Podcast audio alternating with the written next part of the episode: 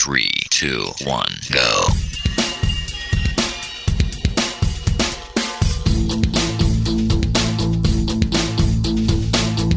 Enredando, la informática que se escucha.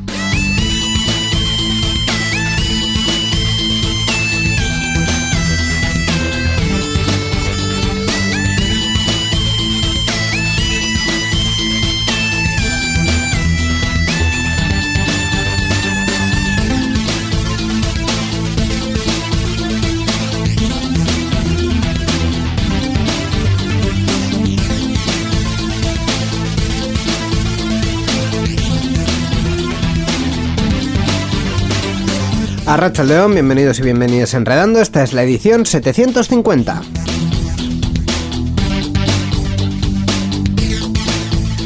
Edición especial, ¿verdad, Miquel Carmona, Racha Eh, iba a ser, hola, Íñigo Sendino, iba a ser una sección normal, pero al final no ha sido. Tanto decir al, al final del programa anterior, nada, normalita, normalita con secciones. Pues no, no va a ser con secciones. Efectivamente, en este programa hemos decidido darle un toque un poco más eh, especial. Hemos decidido invitar a una persona que además teníamos muchas ganas Sí. de hablar con él. Él es Pablo Duchemen, profesor y perito informático, con el que hablaremos eh, luego. Va a ser una charla, bueno, luego, en nada, en breve, en un Sí. minutito, va a ser una charla extensa, larga, por lo que eh, hoy eh, vamos a cambiar un poquito también el formato y vamos a hablar solo, vamos a centrarnos en la actualidad tecnológica general, que va a ser la segunda parte con eh, Borja. Eh, Sí, así es. Más breve de lo habitual, pero bueno, eh, yo creo que en este caso merece la pena porque de verdad que la entrevista que estáis a punto de escuchar es muy interesante Mucho. y vamos a aprender eh, bastantes cosas eh, de temas que quizá no son tan cómodos de hablar, pero que también hay que hablar de ellos. Hay que hablar de ellos. Así que dicho esto, comenzamos. Participa con nosotros en Enredando. Envía tus mensajes al email oyentes@enredando.net o a través de nuestra página web en www.enredando.net. También estamos en Twitter. Sigue al usuario Enredadores. Esperamos tus comentarios.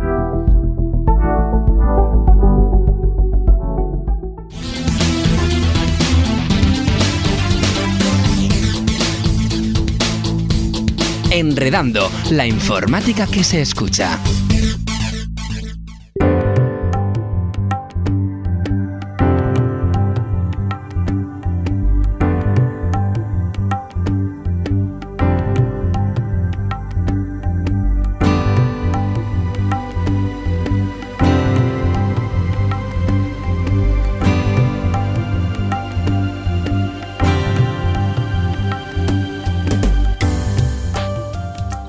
En varias ocasiones hemos hablado en Enredando sobre informática, las redes sociales y los menores, hablando del control parental y también temas relacionados con la seguridad de los menores. Pero en esta ocasión hemos querido contar con un experto que nos acerque todos estos temas de una manera más clara y más profunda. Para ello contamos con la presencia de Pablo Duchemen. Eh, Pablo es ingeniero informático y perito judicial, experto en delitos en redes sociales perpetrados por y contra menores, como ciberacoso, grooming y sextorsión, y cualquier otra cosa relacionada con el acoso escolar. Además, en 2019 publicó el libro Te espero a la salida, un manual para padres frente al acoso escolar, una obra destinada a asesorar a las familias cuyos pequeños estén subiendo bullying. Y ya lo tenemos aquí. Hola Pablo, bienvenido a Enredando. Hola, muchas gracias por invitarme. Gracias a ti por aceptar nuestra invitación. Muchísimas gracias. Antes de nada, queríamos eh, entrar un poco en la figura del perito judicial informático, que quizá es un, un tipo de perito como muy, muy concreto, pero es, eh, entiendo, un- un- una figura que en muchos casos últimamente se está requiriendo en los tribunales para, para aclarar delitos, ¿verdad? Y cada vez más, y cada vez más porque cada vez más delitos tienen asociadas eh, evidencias digitales. Y el problema de las evidencias digitales, por ejemplo, en un caso de, de violencia de género, ya es raro el que no incluya, por ejemplo, una amenaza por WhatsApp. Sí. Ujú. Ujú. ¿En qué- Entonces, eso es solo por poner un ejemplo, ¿no? Entonces, claro, eh, eh, el problema está en que hemos llegado a un estado de la técnica en la que un chavalito de 12 años que invierta 40 minutos en ver tutoriales en YouTube ya te puede falsificar un WhatsApp, ya te puede falsificar una captura de un correo. Entonces, claro, los jueces han llegado, han llegado a una sensación de ambivalencia epistémica de que las pruebas que me presentan son realidad, no son realidad. Recordemos que los jueces son jueces y no saben de informática, generalmente. Sí. En el que han llegado a necesitar la, la certificación y validación de las pruebas eh, casi por cualquier cosa. Un, un audio que grabaron mm, sobre un, un intento de estafa, pues lo primero que hace la, la parte del acusado es decir que el audio es falso, Claro. evidentemente. El- Entonces ahí viene el perito a, a veri- a verificarlo o no. El trabajo del perito judicial informático es precisamente ese, ¿no? El, el verificar y, y corroborar esas, esas pruebas, esos materiales, ¿no? Realmente no. Esto ha sido el resultado de la situación en la que estamos. O sea, eh, era un, es una de las partes de nuestro trabajo, pero realmente nuestro trabajo es mm, responder a lo que el juez necesite o una de las partes necesite desde el punto de vista de informática que ellos no sepan controlar. Es lo que pasa con, por ejemplo, un, un, un médico forense. Un médico forense eh, está ahí para averiguar las causas de algo que ha pasado con el cuerpo de una persona. No tiene por qué ser obligatoriamente un cadáver. Entonces, eh, ha, ha habido un accidente y te llaman a un médico forense para valorarte, por ejemplo. Entonces no era la- el objetivo principal. Todos sabemos que normalmente a los médicos forenses se llaman cuando hay un- una persona fallecida, pero resulta que bueno que tenemos ahí una, una inmensa actividad de médicos forenses dedicándose ahora a valorar, por ejemplo, temas de, de lesiones. Pues es a lo que a lo que nos ha llevado nuestro nuestro marco actual. En las publicaciones que haces en redes sociales, sobre todo en, en Twitter, cuentas muchos casos que tienen que ver con, con menores. Eh, ¿Cómo fue eh, este proceso? Es decir, eh, entiendo que en los últimos años han aumentado los delitos que tienen que ver con, con menores y con, y con redes sociales sobre todo. Eh, pero mm, ¿ha sido más una cuestión de interesarte tú por ellos o de que los propios casos han ascendido Sí, han de forma sí. natural? No, no, de hecho, de hecho no, no es una, una rama de la, de la pericia informática que suele atraer a mucha gente. Y de hecho, si de serte sincero, a mí tampoco es que me atraiga. Eh, lo hago porque creo que hacía falta ayuda en este aspecto, quiero decir. Eh, aquí- que ¿Por qué estoy en esto? Pues estoy en esto porque a mí de pequeño me acosaron en, en mi entorno escolar. Me, me acosaron de una manera muy bruta, vamos, que que casi me quitan la vida. Eh, entonces ya desde muy pequeño yo dije, yo tengo que hacer algo con esto. O me quedo llorando en un rincón o lo, o lo convierto en algo constructivo. Y entonces ya yo ya me marqué un poco el camino de yo quiero ayudar en esto. Quiero que, que gente que se vea en una situación parecida pues tenga, tenga ayuda, tenga herramientas, tenga gente que te ayude. Y, y bueno, según fui creciendo, yo soy de 84, yo, yo viví el Spectrum tardío, eh, yo viví el Atari tardío, y yo viví la Mega Drive tardía. Y, y bueno, eh, mientras yo fui creciendo, pues fue apareciendo todo el tema de la informática y cómo se fue inmiscuyendo en nuestra vida privada, ¿no? Eh, mientras esto iba ocurriendo, yo veía como cada vez más la informática estaba empezando a ser parte del problema. A mí se me da muy bien la informática. Tuve ahí un- una previsión de esto va a tirar por aquí. Y entonces no me equivoqué, no me equivoqué, me empecé a especializar, hice, hice mi, mi carrera de ingeniería informática. Eh, yo ni siquiera sabía en ese momento lo que era un perito, no había escuchado nunca un perito informático, yo no sabía lo que era, pero yo sabía que, que quería tirar por aquí, ¿no? Y mientras estuve en la carrera vi perfectamente que no me había equivocado, que, que las redes sociales habían generado una nueva casuística totalmente propia de formas de acoso a menores y eh, pues allá que fui.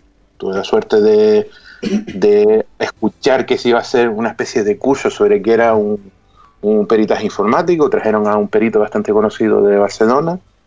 Yo me enamoré, dije, sí señor, o sea, lo que yo pretendía tiene nombre Ujú. Y esto es lo que quiero hacer. Y desde entonces ya eh, fijé objetivo y aquí estoy. Entonces, claro, eh, el problema está en que a los peritos informáticos no tienen como peritos para todo lo que tenga que ver con informática. Para todo. Y yo, por ejemplo, mm, hardware no es mi especialidad y me llaman para casos hardware. Entonces, de alguna forma había que dejar claro que, que yo tenía un interés en concreto, que era el acoso a menores. Entonces, fui un poco configurando mi propio perfil. No existía el perito especialista en acoso, no existía. De, de hecho, ahora existe gracias a que algunos le hemos dado visibilidad a esta necesidad. Y yo fui estudiando, por un lado, temas de educación y de, y de psicopedagogía, y en concreto sobre acoso escolar, que tengo un, un máster sobre acoso escolar, que era muy difícil conseguirlo en aquella época, mientras seguía con el tema de, investigación y criminología desde el punto de vista de informática. Al final configuré eso, lo que yo pensaba, pues este es mi perfil, a partir de ahora, y ahora quiero que la gente sepa que yo me dedico a esto. No lo hemos mencionado en la introducción, pero mm, también eres profesor, es decir, das clase en, en un aula y entiendo que ese punto de, de vista te da un- una perspectiva muy amplia sobre lo que está pasando ahora mismo eh, con los menores y qué problemas tienen actualmente, ¿no? Claro, es que así, tal y como me había orientado, al final acabaron llamándome por, claro, delitos realizados, perpetrados por y contra menores en el mundo de la informática, al final acaban apareciendo cosas muy oscuras, Hmm.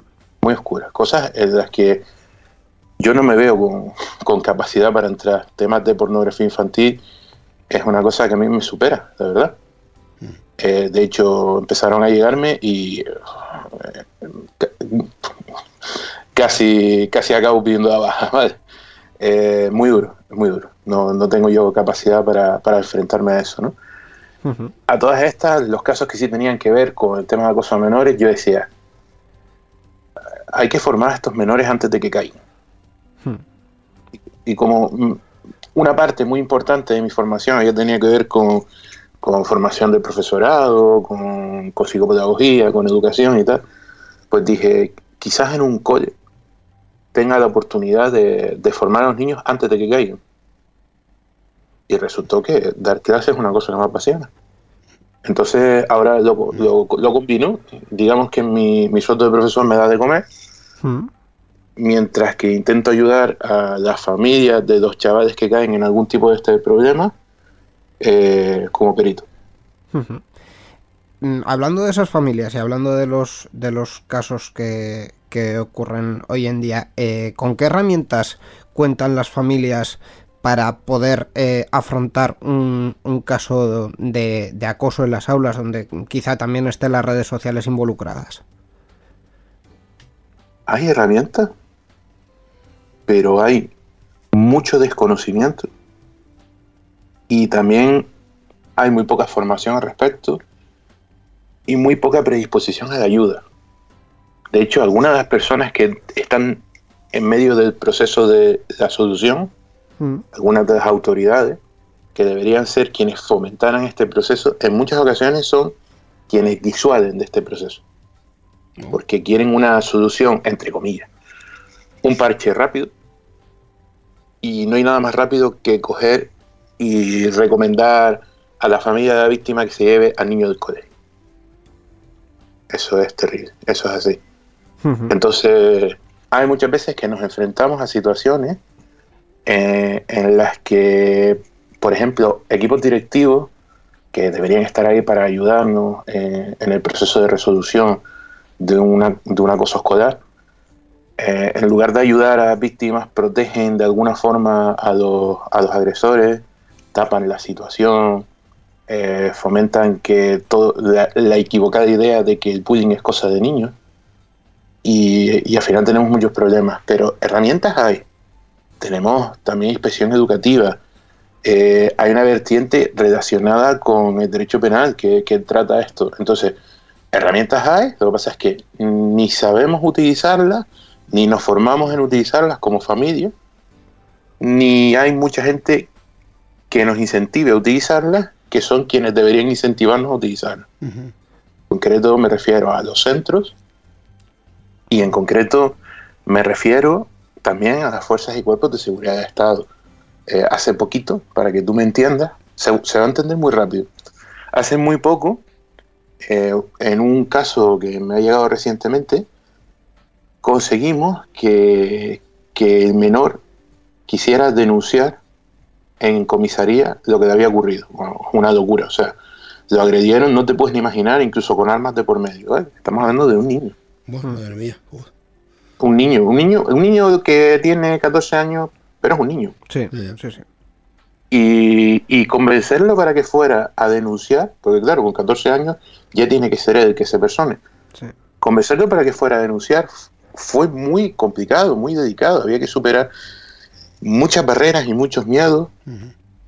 Pero claro, nos centramos en así se va a solucionar. Llegamos a comisaría, empezamos a declarar y empieza el policía. Bueno, esto no va a servir para nada.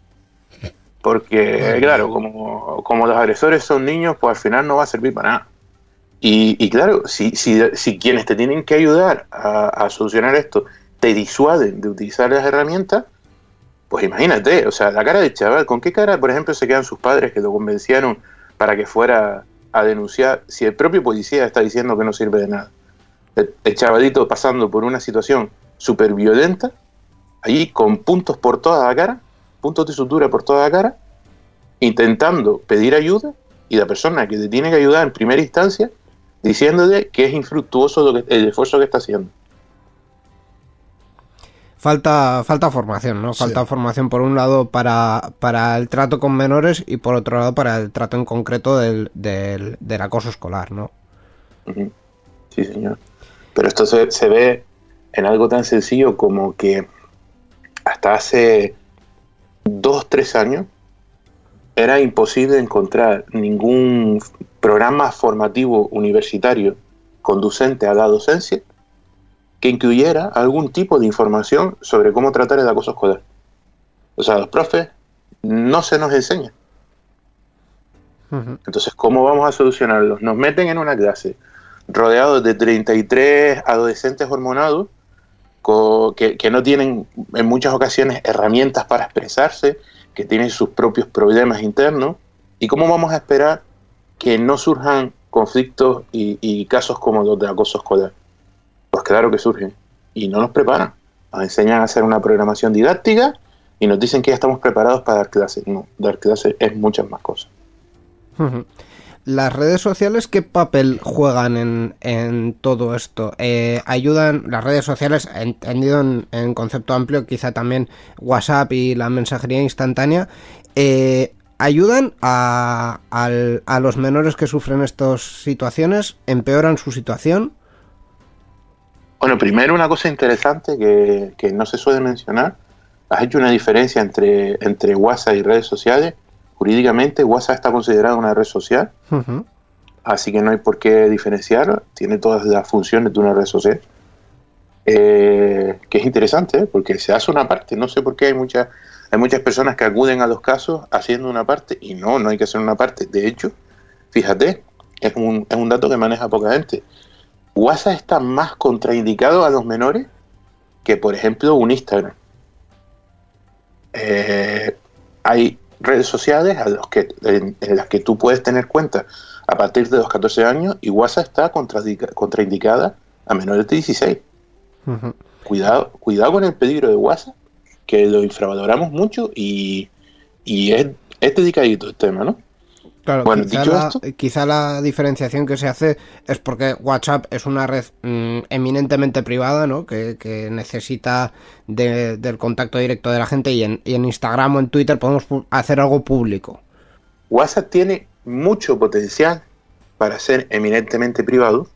Y por ejemplo, por ponerte un ejemplo, una comparativa, Instagram tiene mucho potencial para ser eminentemente un escaparate público, ¿no? Ujú. La pregunta es, ¿nuestros menores los usan así? Y la respuesta es no. El uso que dan los menores a WhatsApp es eminentemente público. Todo tipo de desconocido, todo tipo de difusión sin ningún tipo de control. aceptar cualquier tipo de mensaje. Después encima llegó el tema de las stories. Eh, no, no. WhatsApp, en en, desde el punto de vista práctico del uso que le dan los menores, es una red social más, eh, sin ningún tipo de distinción, y en, y en sede judicial lo era desde hace bastante tiempo. Bastante tiempo. Bueno, si te parece, voy a la pregunta que me hiciste, que nos, nos entretuvimos ahí con WhatsApp. Claro. Eh, que, ¿Qué ha pasado cuando han llegado las redes sociales a toda la temática del acoso escolar? Eso es. Pues, pues lo ha empeorado muchísimo. ¿Por qué? Porque para mí era un infierno ir a clase porque sabía que, iba, que había gente que iba a torturarme sistemáticamente todos los días. Pero por lo menos tenía la tranquilidad que era de 8 a 2 de lunes a viernes. Por lo menos el fin de semana podía respirar. Hmm. Por lo menos las tardes podía sentirme seguro. El problema de las redes sociales es que han convertido este problema en 24/7. No, no todas horas. Y, y- claro, y, y todos diremos, contra, si te sientes mal, apaga el móvil. ¿Está apagar el móvil en la naturaleza de un adolescente para huir de- del daño que le están haciendo? No, no lo está. Entonces hemos perpetuado de- el acoso escolar. Y encima, encima sucede, sucede algo que yo creo que en algún momento lo... Esto es totalmente opinión personal por experiencias que he tenido, ¿vale? Ujú. Sucede algo que creo que los psicólogos van a tener que estudiar algún día y ponerle nom- un nombre. Van a tener que llamarlo el efecto redes o algo así, porque de verdad que es algo muy curioso. Nos deshumanizamos en redes sociales. Nos permitimos comportamientos que no nos permitiríamos jamás en sociedad, en persona, en, en carne y hueso. Nunca. Entonces nos vemos aquí situaciones como, por ejemplo, eh, en, el- en casos de acoso escolar físico, casos, acoso escolar en el entorno escolar, teníamos el matón, algunos lugartenientes, la camarilla de él que le daban apoyo y, y fuerza de número, un montón de gente que era testigo, que se callaba la boquita y no se metía de ninguna forma, pero solo eran testigos, y los agredidos, ¿no? Sí. Nos vamos a redes sociales y nos vemos que de repente todas, eh, todas no, pero una gran mayoría de esos testigos que se limitaban a mirar empiezan a sumarse al acoso. Ujú. Como es una pantalla, pues no hay empatía con el acosado. Y podemos hacer verdaderas barbaridades y generar unas campañas brutales de acoso, porque total, es un es una pantalla, no es una persona. Y nos deshumanizamos completamente, pero bueno, no tienes más que entrar en Twitter y ver cómo se comporta la gente. Twitter es, es, es la- el, el paradigma perfecto de la toxicidad en las redes, desde el punto de vista de cómo nos cambia el comportamiento. Tú imagínate, imagínate que entras en un bar y de repente dices, pues yo pienso que Cristiano Ronaldo es el mejor jugador del mundo. ¿Crees que lo primero que ocurriría es que se levante un señor y empiece a insultarte, pero además insultante de, de manera brutal? No, seguramente haría falta una escalada, Hmm. o seguramente se callaría, o seguramente diría a un amigo, mire yo de este, pero se lo diría a un amigo. No, no empezaría de entrada un conflicto violento.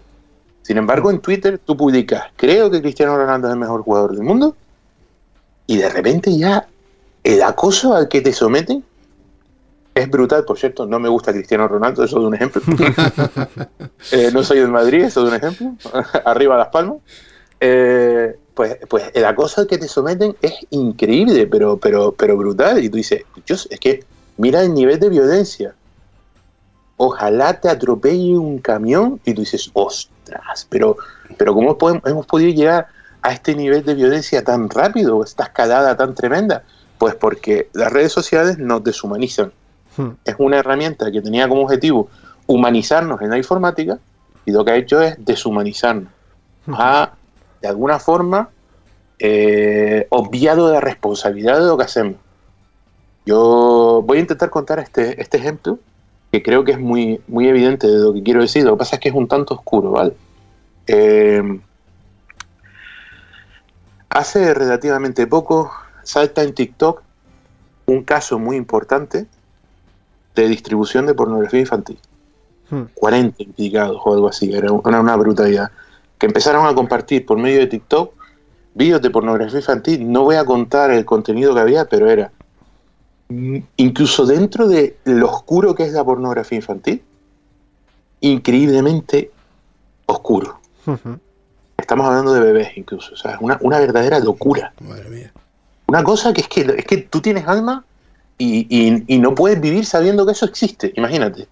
Pues 40 personas implicadas en una distribución de unos vídeos terribles, ¿vale? Resulta que 34 de ellos eran menores. Joder. Y resulta que una enorme cantidad de ellos, ahora no recuerdo cuántos eran, eran incluso menores de 14 años. Oye, se presenta la Guardia Civil en casa del primero de ellos y claro, que si sustos, que si, que está pasando aquí, que si no sé qué, el menor llorando. E imagínate, ¿no? El susto, ¿no? Que te entran a registrar eh, como si fueras un terrorista, ¿no? Y claro, entra la Guardia Civil, pam, pam. O sea, por fin se, se tranquiliza todo el mundo, por fin entra el secretario judicial, por fin quien lleva la voz cantante de la investigación es, mm, da explicaciones, ¿no? Y dice, estamos aquí por esto y esto y esto. Y el menor empieza a reírse. Empieza a reírse porque piensa, ah, que es por esto, ¿sabes? Que poca importancia tiene esto. Ese menor no tiene ningún tipo de problema mental.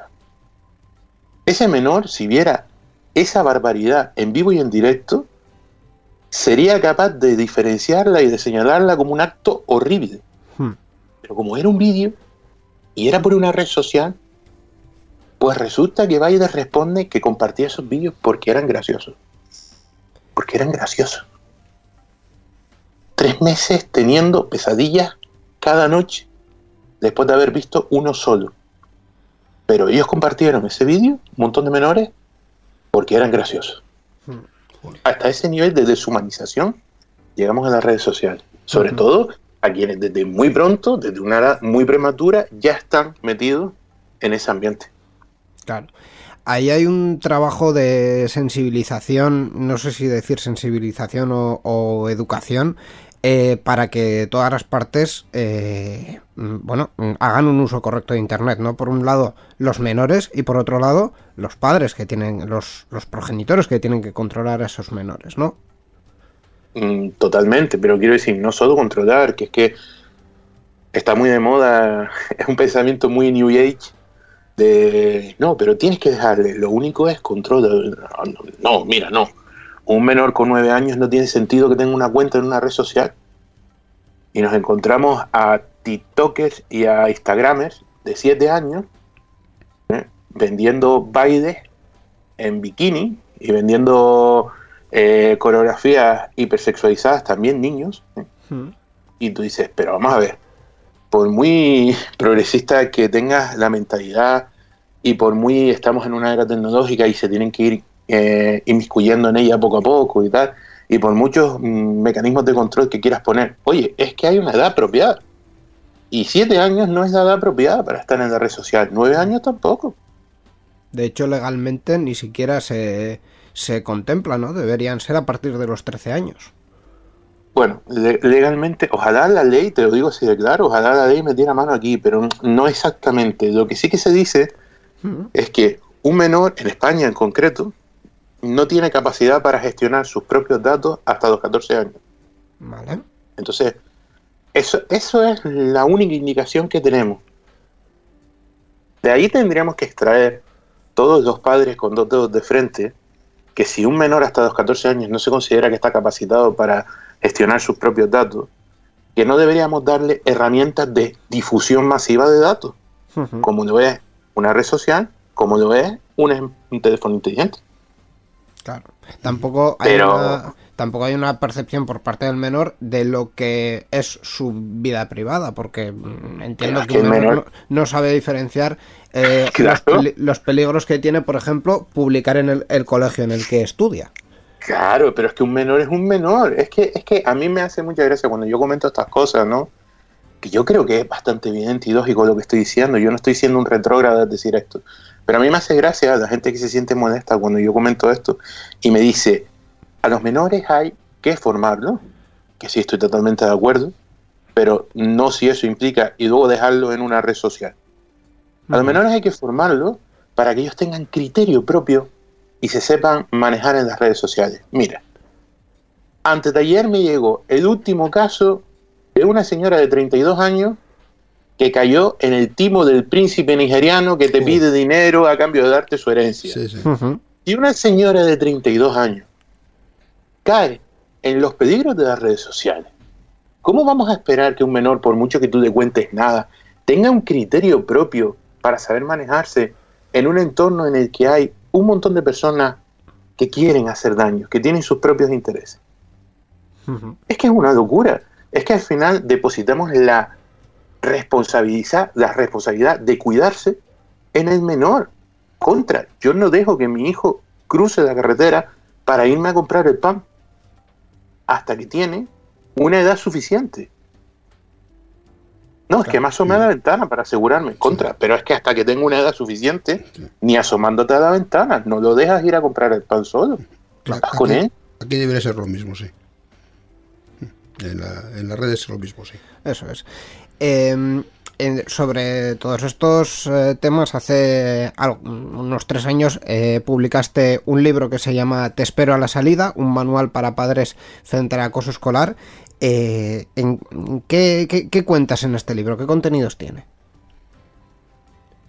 Bueno, así hablando un poco de memoria, eh, el libro primero deja claro algunos mitos de, del acoso escolar, así un poco para empezar, y como por ejemplo que el acoso escolar es cosa de niños, no, no. El acoso escolar no es una conducta propia de infancia, pero la hemos normalizado. El acoso escolar implica que hay un problema no solamente para el acosado, el agresor tiene un problema, Mm, Nadie se levanta un día y dice, necesito dominar a una persona torturándola sistemáticamente para poder compensar mis problemas de autoestima. No, no, no.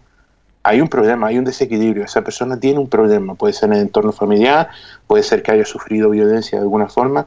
Un abusador no es una persona que nació malvada acariciando un gato, como en las películas de, de antes, que el, el villano se ponía a acariciar el gato. No, no. No, no, esa persona tiene un problema y hay que atenderla también. Claro, el problema es que, es que la, la carencia de esa persona está generando daño en otra, que es la víctima. Prioridad. Pero no nos olvidemos que para solucionar el bullying no solo tenemos que proteger a la víctima, tenemos que tratar al agresor, tenemos que educarlo, porque algo le ha fallado ahí. Necesitan ayuda.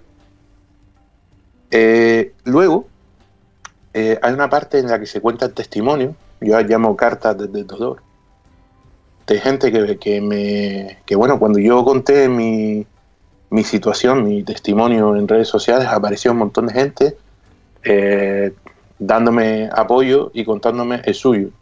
Ujú. Y, y- y el mío casi quedó en nada comparado con las cosas que me contaban. Entonces, bueno, pues las resumo un poco ahí.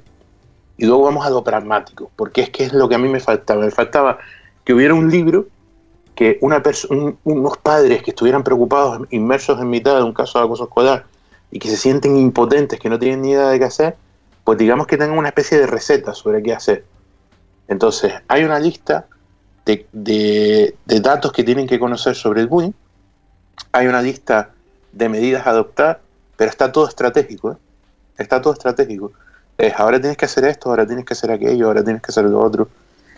Y por último, eh, hay, creo que recordar que son 111 consejos mm, que habla de la problemática de las redes para evitar o para paliar cuando el acoso ha pasado a ser ciberacoso. Además de, del, bueno, el, el libro eh, también tiene otro fin, además del puramente divulgativo, que es que los beneficios eh, van a Cyberprotector, ¿verdad? Bueno, los beneficios míos, ¿vale? Porque ahí está la editorial, ahí está Amazon, ¿no? Ujú. Y se queda su tajada. Lo- Los, beneficios que se suponía que, que iban a ser míos se van a, a un fondo, una iniciativa que yo me he sacado de la manga, se llama Cyberprotector, como bien dice. Y, ¿Y a qué se destina? Pues ese dinero se va quedando ahí, además de, de otras pequeñas aportaciones que hacen gente que creen en la causa, por ejemplo, haciéndose mecenas míos en, en Patreon. Y ese dinero se va quedando ahí. ¿Y para qué se emplea ese dinero? Pues cuando hay una familia que acude a mí porque tiene un caso de un menor que ha sufrido acoso, ya sea en el entorno escolar o sea en el entorno digital, no se puede permitir un peritaje informático, no se puede permitir asesoramiento legal y lo necesita, pues yo no cobro mi minuta y los costes de, de la peritación pues los pago con, con dinero de ese fondo. De tal manera que esos, esos gastos pues no, no repercuten en la, en la familia. Exacto. eh, hemos hablado de forma extensa de, de- de muchas cosas, pero queríamos, eh, antes de terminar la entrevista, fijar el, el foco en una red social que tú también mencionas muy a menudo en tus redes sociales, que es eh, TikTok. ¿Qué, pasa exactamente con TikTok, más allá de la problemática común que puedan tener otras redes sociales? ¿Qué pasa con ellos en concreto? La problemática específica de TikTok requiere horas y horas para, para poder explicarla. Eh, una vez me, me retaron a intentar explicarla en menos de cinco minutos y, y yo hice, yo acepté el pulso, intenté explicarla, pero, pero es complicado. Hmm. Eh, vamos a, a empezar porque TikTok, para empezar, TikTok no era TikTok, se llamaba Douyin, era una red social china que estaba agotado del territorio nacional chino y eh, ellos quieren expandirse a, a otros rincones de Occidente. Entonces resulta que se fusionan, más bien mm, canibalizan, es la palabra, una red social que, que aquí sí era eminentemente para menores. TikTok es una, es una red para adultos que se nutrió de una red para menores que se llamaba Musicali, no sé si la recuerdan. Sí.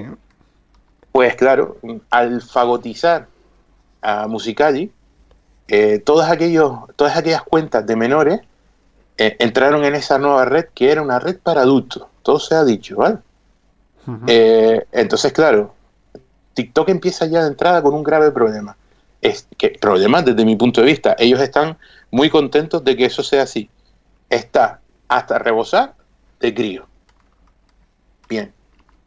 ¿Qué, ten- qué otro, ¿Qué otro problema tenemos? Como TikTok es de origen chino y los servidores están en China y los datos se guardan en China, todo es, todo se maneja bajo la legislación china. Entonces resulta que China tiene una cosa muy, muy interesante y desagradable para quienes nos dedicamos a los crímenes, a la, criminología, y es que por legislación eh, las empresas chinas no pueden facilitar ni un solo dato a las autoridades de otros países, incluso aunque sean internacionales. Entonces, nosotros estamos persiguiendo, por ejemplo, a un pederasta que ha agredido a cuatro niños en Instagram y por fin llegamos hasta Instagram y podemos solicitar a Instagram los datos de ese señor para saber mm, cuál es su IP y averiguar quién es. Pero a, a- a TikTok no podíamos. Entonces, en la práctica, aunque suena muy fuerte, en la práctica lo que ocurría es que TikTok protegía a los depredadores sexuales de su red. Conclusión, imagínate, es el cóctel Molotov. Una red llena de críos en la que los depredadores sexuales infantiles saben que están protegidos. Porque ni aunque vaya Interpol le van a dar sus datos. Resultado, que TikTok se nos llenó de depredadores sexuales infantiles que campaban a sus anchas. Claro, ellos pervirtieron la red de una manera brutal, es decir, ellos, como eran masa, empezaron a condicionar mucho eh, el feedback que recibían los niños de su material. Entonces, una niña que sube un vídeo en el que juega con una muñeca, a lo mejor obtiene 300 likes. Una niña que coge, se pone en bañador dentro de su casa, que tú dices, ¿a propósito de qué? Y se pone a bailar una canción de reggaetón eh, que dice, conmigo estás tan caliente que el sol es un bloque de hielo, haciendo una coreografía con unos momentos muy, unos movimientos muy sexualizados, recibe 800 millones de likes. Conclusión, ¿qué entiende la niña? Esto es lo que tengo que hacer. Claro. Y entonces Si yo quiero fama, si yo quiero likes, si yo quiero followers, esto es lo que tengo que hacer. Esa niña consigue un millón de followers, pero esa niña no tiene el criterio, porque es una niña, no podemos responsabilizar a esa niña. Esa niña no tiene el criterio para entender que si un millón de tipos de más de 37 años te sigue porque te pones a mover el cudito en, en antena, ¿vale?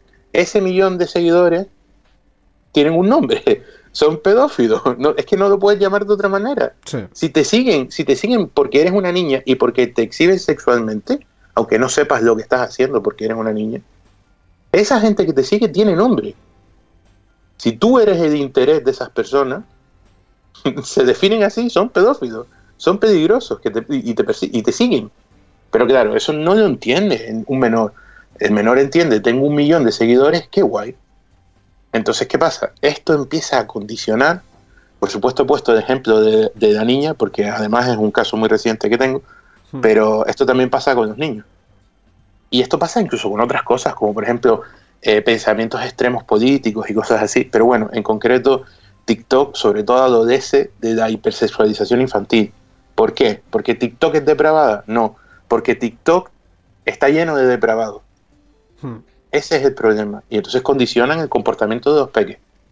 Claro, y porque además eh, ese eh, vacío legal, digamos, eh, permite una impunidad que, bueno, les da la, plataforma para, para ello. ¿TikTok ha hecho algo en los últimos años? ¿Se ha comprometido con alguna institución europea? ¿Ha hecho algo para corregir este tipo de cuestiones?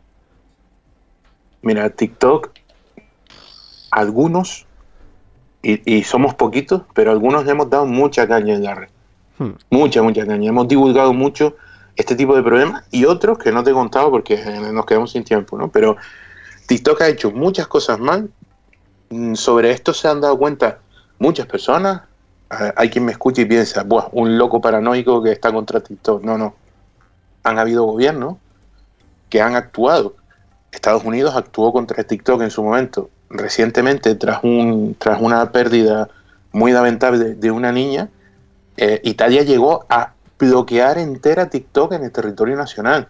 O sea, eh, al final eh, sí es verdad que algunos nos hemos movido mucho y hemos conseguido un, una especie de inercia social de cuidado que TikTok ahora mismo es lo peor que hay para, para los niños. Entonces, TikTok ha hecho algo. TikTok ha hecho muchas cosas que sobre todo se quedan en, la imagen. Nos hemos aliado con, por ejemplo, se, se aliaron con Fundación ANAR, que se mueve tanto en contra de, las agresiones a los niños, ¿no? Pero al final lo que hicieron fue una especie de charlas y, y sobre todo imagen, sobre todo. Pero sí es verdad, yo tengo que reconocer que algo sí que hemos conseguido. Entre otras muchas cosas, hemos conseguido que por primera vez TikTok Irlanda, mm. eh, que, era, que era, al final era una, una oficina para llevar temas de legislación y temas de, marketing en Europa, que eh, en TikTok Irlanda sea donde se pongan los servidores y allí vayan los datos de, los usuarios europeos. Entonces, ¿qué ocurre? Es verdad que esos datos al final van a transferirse a China porque eh, China manda, pero a los datos de TikTok Irlanda, por fin los investigadores, las, autoridades y los peritos con orden judicial podemos requerir los benditos datos de una vez. Entonces TikTok Irlanda sí responde. Y ya de hecho han habido casos, pero no te creas que hace mucho esto. ¿eh? Eh, TikTok Irlanda por fin ya responde positivamente y ya ha entregado casos, ha entregado datos de, de depredadores sexuales pero hace muy poco y además no lo hace con todo. Es, un poco, todavía sigue un poco su bola, ¿no? Pero, y siempre te pone problemas y siempre apura los plazos hasta el final. Pero, no sé, es como que hay una tendencia a permanecer oscuro. Pero al final sí, ha cambiado algo, ¿no? Y, y, ellos se han dado cuenta de que no les conviene esta, esta oscuridad. Entonces, sí están haciendo mucho marketing no sé si te has dado cuenta que últimamente mucho del marketing de TikTok va orientado al público joven. Hmm. Que si financiamos no sé qué liga deportiva, eh, que si hacemos juguetes de ser tu propio TikToker y hacen el, el- el juego de mesa con el aro selfie y este tipo de cosas y tal. En fin, se están moviendo, pero sobre todo todavía es un asunto estético. Ahora, hay que reconocer, y yo se, y yo se lo reconozco después de toda la campaña que les he hecho, yo reconozco que, que los datos estén en Irlanda, a nosotros nos ha supuesto un paso adelante muy importante. Pues eh, pues un poco la, la- la problemática resumida. No han sido cinco minutos, pero, pero bueno, un poquito, un poquito menos. Eh, Bueno, no, y- y eso que no te he comentado, el tema de los algoritmos de verificación de identidad. Que eh, en TikTok el algoritmo es preguntarle a un niño si es un niño. ¿Qué te va a responder? No, no, eh, como las páginas porno. ¿Tiene usted más de 18 años? Claro que sí, Claro. si no, no me dejas entrar. En Claro. fin, eh, seguiríamos hablando probablemente un, un bastante rato más, pero, pero no tenemos más, más tiempo para acabar ya. Eh, Pablo, recuérdanos si a los oyentes les interesa tu trabajo, ¿dónde te pueden encontrar? Bueno, yo me muevo mucho en internet, en, en Twitter, en el usuario arroba pduchement y luego tengo una página que se llama pduchement.org. Dentro de ella, si vamos a, a la pestaña Cyberprotecte, ahí se puede ver eh, el trabajo que realizamos, se puede ver cómo solicitar ayuda si se necesita y se puede ver cómo aportar un granito de arena si se quiere, si se quiere colaborar con la causa. Perfecto, pues eh, recordamos la web peduchement.org donde se encuentra eh, por supuesto la reseña del libro Te espero a la salida, un manual para padres frente al acoso escolar y la iniciativa Cyberprotector de ayuda a las familias de menores agredidos en las redes sociales y en el entorno escolar. Ha sido de verdad un, placer Pablo hablar con, contigo y nos vemos en las redes sociales, esperemos que en cuestiones mucho más positivas. Muchas gracias. Muchas gracias a ustedes. Muchas gracias. Si te gustan nuestros programas, suscríbete y apóyanos. Puedes entrar en patreon.com barra euskadigital y desde 2 euros al mes tener acceso anticipado a todos nuestros programas, además de un podcast exclusivo con todos los secretos de la radio. También puedes hacerte suscriptor de nuestro canal twitch.tv barra euskadigital e interactuar con nuestros directos, además de tener la opción de volver a verlos en diferido.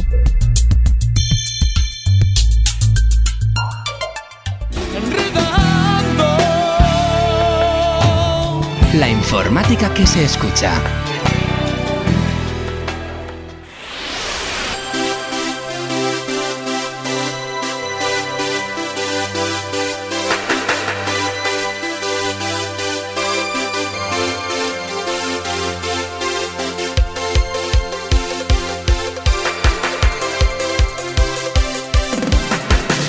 Continuamos en esta edición 750 de Enredando, una edición especial por eh, la entrevista, por la duración, por un poco Por- todo. un poco todo, un toda poco la todo. estructura, eh, pero bueno, mm, Un, pod- un poquito de tiempo para noticias sí que vamos a tener de todas maneras. y ¿eh? como tenemos noticias, tenemos también a una persona muy especial, ¿por qué no decirlo? Borja Arbosa, Racha León. Racha León, muchachos. Vamos a empezar hablando del Mobile World Congress, porque parece ser que se ha celebrado. Esto Borja no lo tenía en el guion, aquí. No, no había referencias, ¿no? Nada, nada. O sea, Nada, es que lo, lo has dicho antes de empezar y digo, ¿el, el qué? ¿El qué, El dónde, cómo, el- cuándo? pues para todas esas preguntas, Miquel, tú tienes todas las respuestas. Eh, bueno, pues eso, el Mobile World Congress pues supera todas las expectativas con más de, con más de 60.000 visitantes. Eh, Este Mo- Mobile World Congress del 2022 ha superado todas las expectativas eh, con estos visitantes que hemos dicho, 60.000, más de 60.000, de casi 200 países y con un impacto económico entre 250 y 300 millones de euros, según datos de la GSM, GSMA, que es la que organiza. Las previsiones eran de entre 40.000 y 60.000 congresistas con un impacto económico de 240 millones. El congreso que se ha celebrado desde el lunes 28 de febrero al jueves 3 de marzo y con eventos previos el domingo 27 ha recuperado la presencia- presencialidad y el ambiente prepandemia, si bien las cifras quedan todavía lejos de las de 2019, cuando acudieron 109.000 visitantes y tuvo un impacto económico de 473 millones de euros. Eso te iba a decir, porque supera las expectativas, teniendo en cuenta que las expectativas estaban en el barro, ¿no? Sí, estaban muy bajitas. sí, muy Fíjate, bajitas. Bueno, sup- 40.000, 60.000. Eso es, o sea, supera las expectativas, eh, suena muy bien hasta que sabes cuáles eran las expectativas. Sí, no eran muy muy altas. Correcto. 240 millones tampoco es barro barro, pero sí, Hombre, no. mucho menos de lo que de lo que era efectivamente. Claro, o sea, para, para- yo leo el titular y digo, supera las expectativas significa ¿qué? que ha batido algún récord No, o algo así, ¿no? De participación, de lo que sea, pero, pero bueno. Bueno, decir- es, es por ser positivo en el titular. No, no, creo, sí, sí, sí, bien, sí, ¿eh? sí, para los organizadores era Sí, un sí. exitazo, pero ya te digo que en cuanto hemos empezado a hablar de esto ha sido como, ah, pero que se ha celebrado el Mobile World Congress, pues ni me había enterado. Ya. Efectivamente. Eh, mm, Borja, tú te puedes imaginar que si estamos hablando de las cifras y de los participantes... Sí, es porque del contenido poco, ¿no? Cosas poco, ¿no? Efectivamente. Eh, de hecho, en Shataka, por ejemplo, una publicación de referencia buscando el Mobile World Congress de este año, el titular dice más portátiles interesantes que móviles. Ah. Eh, bien, empezamos bien. Sí. Así que... Yo lo que he encontrado por ahí son cosas del metaverso, no sé qué, de la, la Pero eso sigue inteligencia sin ser artificial. Pues sí, sí, por eso, por eso digo, que es lo que he encontrado de- sobre el Mobile Congress. In- inteligencia artificial, digo yo, ¿qué tendrá que ver con los móviles? Algo O tendrá sea, que es, ver, es- por lo es- es casi como decir que yo fui a Mallorca y había un mallorquín. O sea, es, de Mobile World Congress se han presentado móviles y todo, ¿eh? Sí, sí, y todo, o sea, fíjate. Pues efectivamente, el evento ha vuelto, pero tampoco tenemos eh, mucho más que... Se ha presentado algo de realidad virtual también. Ah, no, espera, que has dicho lo del metaverso. Calla, calla, calla. no, no, lo del Eh, metaverso. Sí, eso al fin y al cabo. En fin, eh, un poco eh, mal. Bueno. En general, eh, las- los visitantes y tal, bien, pero aparte de eso... Bueno, por algo se empieza y lo importante es que vuelvan y luego después, como, como la Euskal que ha vuelto pues con, con más de lo que se esperaba, porque no se esperaba nadie, porque no se esperaba que se hiciera el año pasado. Ya. Y digo, vale, pues has tenido 400 personas, es más de lo esperado ya, porque lo esperado era cero. cero, Lo importante es que el año que viene vuelva a haber 4.000. Y digo, vale, pues el año que viene vuelva a haber 4.000, firmas que haya habido Sí, sí, 400. pero hombre, Bueno. eh, aunque haya 400 y el contenido es interesante, éxito. Pero si el contenido tampoco es interesante, pues eh, a medias. Yo me he quedado muy a medias. De- con el démosles un tiempo. Sí, efectivamente, vamos a darles un tiempo.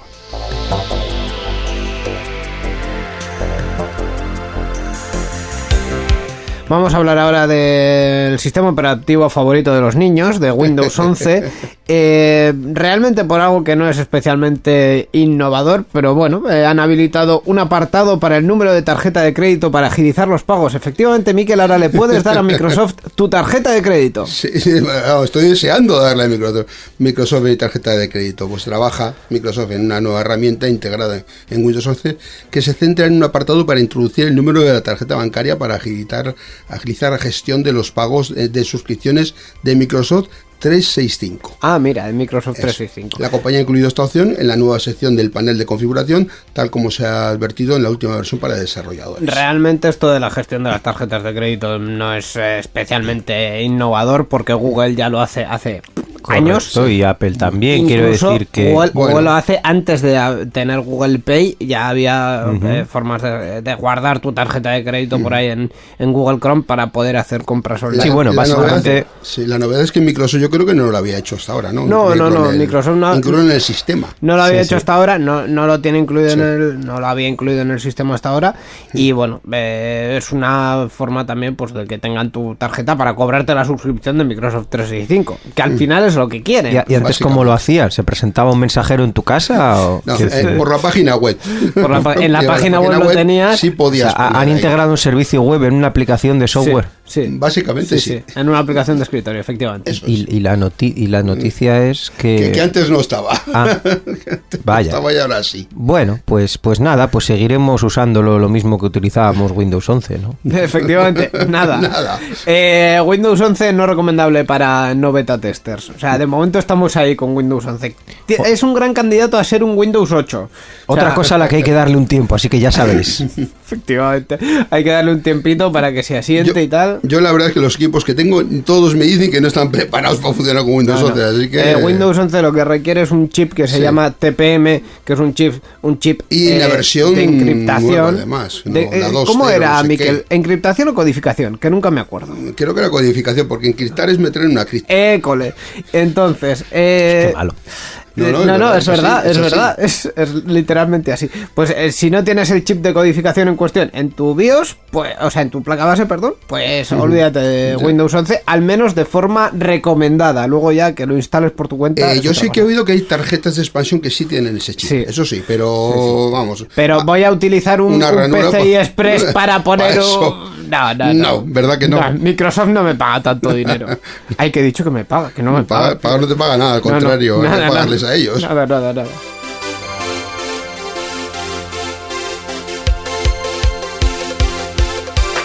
Vamos con una noticia curiosa. Nace Acción por la Justicia Algorítmica, y esto no es la primera vez que, que lo leemos, para exigir un control democrático de los algoritmos. Eh, sí, bueno, eh, más de una docena de entidades se han integrado en Acción por la Justicia Algorítmica. Es una coalición de nueva creación que tiene como objetivo utilizar la litigación estratégica para promover las nuevas prácticas en entornos digitales y de inteligencia artificial. Eh, litigación estratégica, esto suena de culo. Guau. O, o soy yo- solo yo. ¿A, a qué, a qué día estamos? Quiero decir, para el 1 de abril creo que to- todavía queda un poco, ¿no? Para, el Día de, de los Inocentes de los anglosajones, dices, Sí, ¿no? Es ese día. eh. Sí, sí, sí, sí. Ya Se, se- se han adelantado ¿cómo le un poco. April- April Fools. El, April el Fools. April Fools. Ese, ese. ¿qué, qué, qué, qué es esto de la litigación estratégica o...? Yo soy de litigación, pero creo que no tiene nada que ver con algoritmos. No, no, a ver, yo entiendo que cuando dicen litigación estratégica es que básicamente van a impugnar las cosas que, le que les parezcan mal con el fin de eh, cumplir sus objetivos. No sé, para mí litigación estratégica es meterte un pleito cuando vas a ganar. O sea, es, Correcto. es- pero eso, no, eso La es más bien estrategia es estrategia de litigación. Pero eso es otra cosa. al revés, Claro, es- o sea, ya la primera es maravillosa. Vamos a continuar con la noticia. Bueno, pues eh, la AXHA, que se, las siglas son eso, pretende identificar los retos más urgentes en la sociedad digital, señalar malas prácticas para hacerles frente a través de medios, a través de medios legales, lo que decías tú, y contribuir en su reparación a través de la colaboración con instituciones públicas y entidades del sector privado. a ver, O sea, que por fin van a cumplir la ley de protección de datos o la de las cookies gracias a estos tíos. Mm, Yo creo que no, pero bueno, en fin. Pues es lo que yo he entendido. No, no, lo, lo que tiene sentido es, digamos, la parte eh, final, es decir... ¿Facebook va a dejar de compartir nuestros datos con Estados Unidos? No, no. Y TikTok tampoco con China. Ya, ya, Eso- ya. Dos guerras están Pensaba que hablaban de eso. No, lo que sí que es cierto es que eh, esto que decíamos en el último párrafo, eh, identificar los retos más urgentes en la sociedad digital, señalar malas prácticas y contribuir a su reparación, esto en general está bien. Incluso lo que en algunos eh, foros se ha visto, por ejemplo, Más País, ese partido que prácticamente ya no existe, Ah, no. defiende que hay que legislar eh, acerca de los algoritmos para eh, asegurarnos Evitar que- abusos. que- para evitar abusos. Hasta aquí todo correcto, pero es que lo de la litigación estratégica a mí me ha matado. O sea, es que Ya, eh, ya, yo, ya. creo- yo supongo que son esta gente que se creen que las cosas se solucionan siempre en los tribunales y es como, no, vas mal. O sea, quiero decir, convence a un partido político o mete un partido político en tu coalición o algo así, porque si no, mm, en los Bueno, practica el lobismo, ¿no? Los También, think tank estos que se también. llaman. Igual es un intento Hace- de hacer algo así para que les lobbies. escuchen, eso es, hacer un poco de lobismo lobby. para que se, se escuche su voz y se implementen, no sé, es que tampoco he entendido muy bien lo que quieren hacer. Lo o sea, no quieren que- cambiar las leyes, creo- entiendo, quieren ayudar a su cumplimiento. O sea, lo, Lo que quieren es que los algoritmos que son malos malos dejen de ser malos malos. ¿Y, y cuáles son los algoritmos malos? Más que, Es- esa es más la que pregunta. los algoritmos malos, el mal uso de, de los, de algunos algoritmos. Para usar algoritmos para hacer el mal. Eh, más o menos, yo creo que es lo que quieren. Es lo que lo que yo he entendido de la noticia es eso.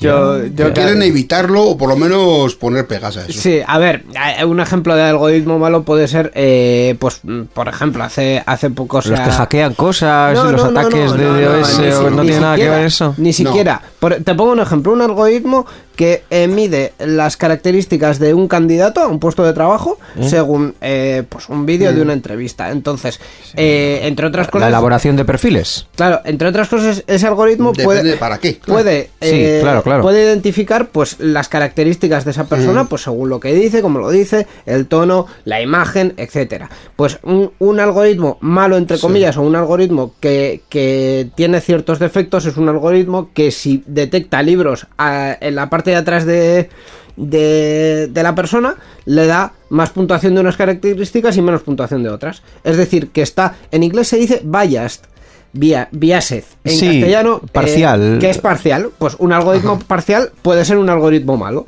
Pero Ajá. es que eh, al final, como todas las personas somos parciales en algún aspecto, Cierto. y los algoritmos los, los programan las personas, Pues al final. Los algoritmos hacen aquello para lo que están diseñados. claro, decir. pero el tema es s- ese algoritmo. Quizás los ejemplo, algoritmos son más estrictos que las personas, que las personas a lo mejor dicen que tienen unas reglas y luego se las saltan. Claro, el algoritmo es no lo hace. No lo. Es- ese es, algoritmo ese es. no debería ser un algoritmo que se usase en recursos humanos para nada, porque es parcial. Claro.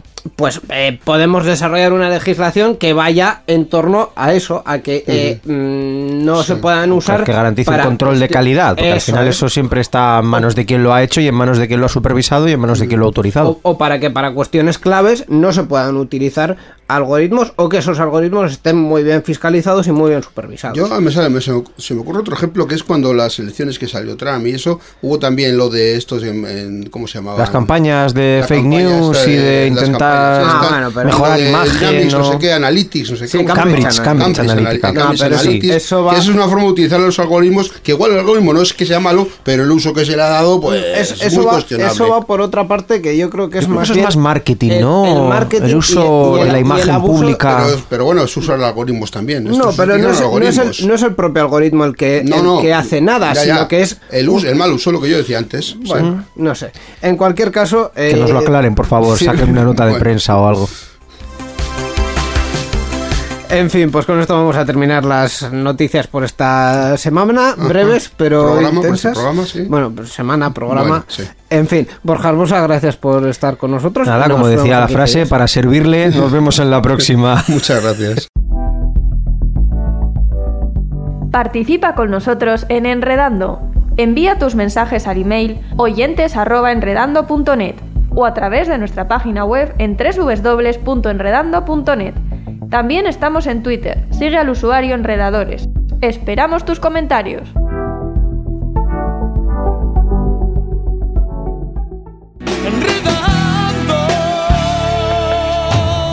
La informática que se escucha.